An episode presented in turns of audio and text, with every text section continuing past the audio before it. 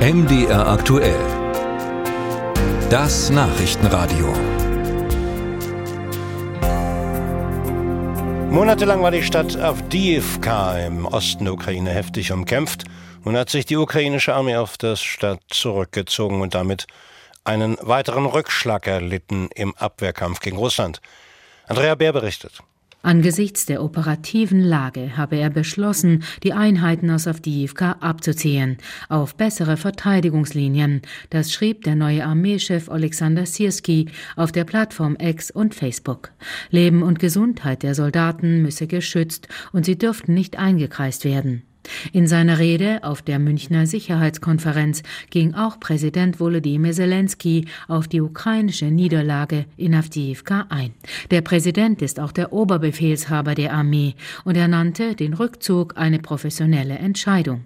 Für die russische Seite bedeutet dies jedoch keinen Vorteil, betonte Zelensky.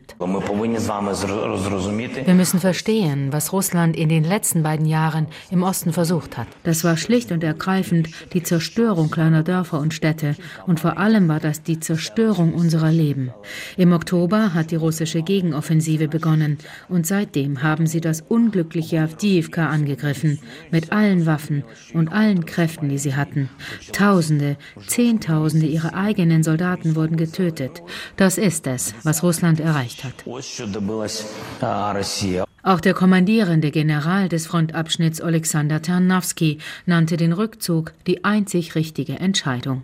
Die russische Seite sei über die Leichen der eigenen Soldaten hinweg vorgerückt, mit einer Überlegenheit von 10 zu 1 und unter ständigem Beschuss, schrieb Tarnowski auf Telegram. Die Niederlage bei Avdiivka kommt nicht unerwartet. Aus der dort eingesetzten 110. Brigade hieß es am Freitag, Russland schicke enorm viele Soldaten, gepanzerte Fahrzeuge und Flugzeuge in den erbitterten Kampf um die Stadt. Kommandeure und Soldaten hatten die russischen Angriffe immer wieder so beschrieben. Und auch der Sprecher des Nationalen Sicherheitsrats der USA, John Kirby, hatte bereits gewarnt. Avdiivka könne unter russische Besatzung geraten. Die ukrainische Armee habe einfach nicht genügend Waffen gehabt, so Präsident Zelensky in München. Er appellierte einmal mehr an die Partner für mehr Unterstützung mit Flugabwehr, Artilleriemunition, Langstreckenwaffen und mehr. Die Leben zu retten, das ist meiner Ansicht nach das einzig Richtige und wir werden zurückkommen. Wir warten auf entsprechende Waffen, denn wir haben einfach nicht genügend.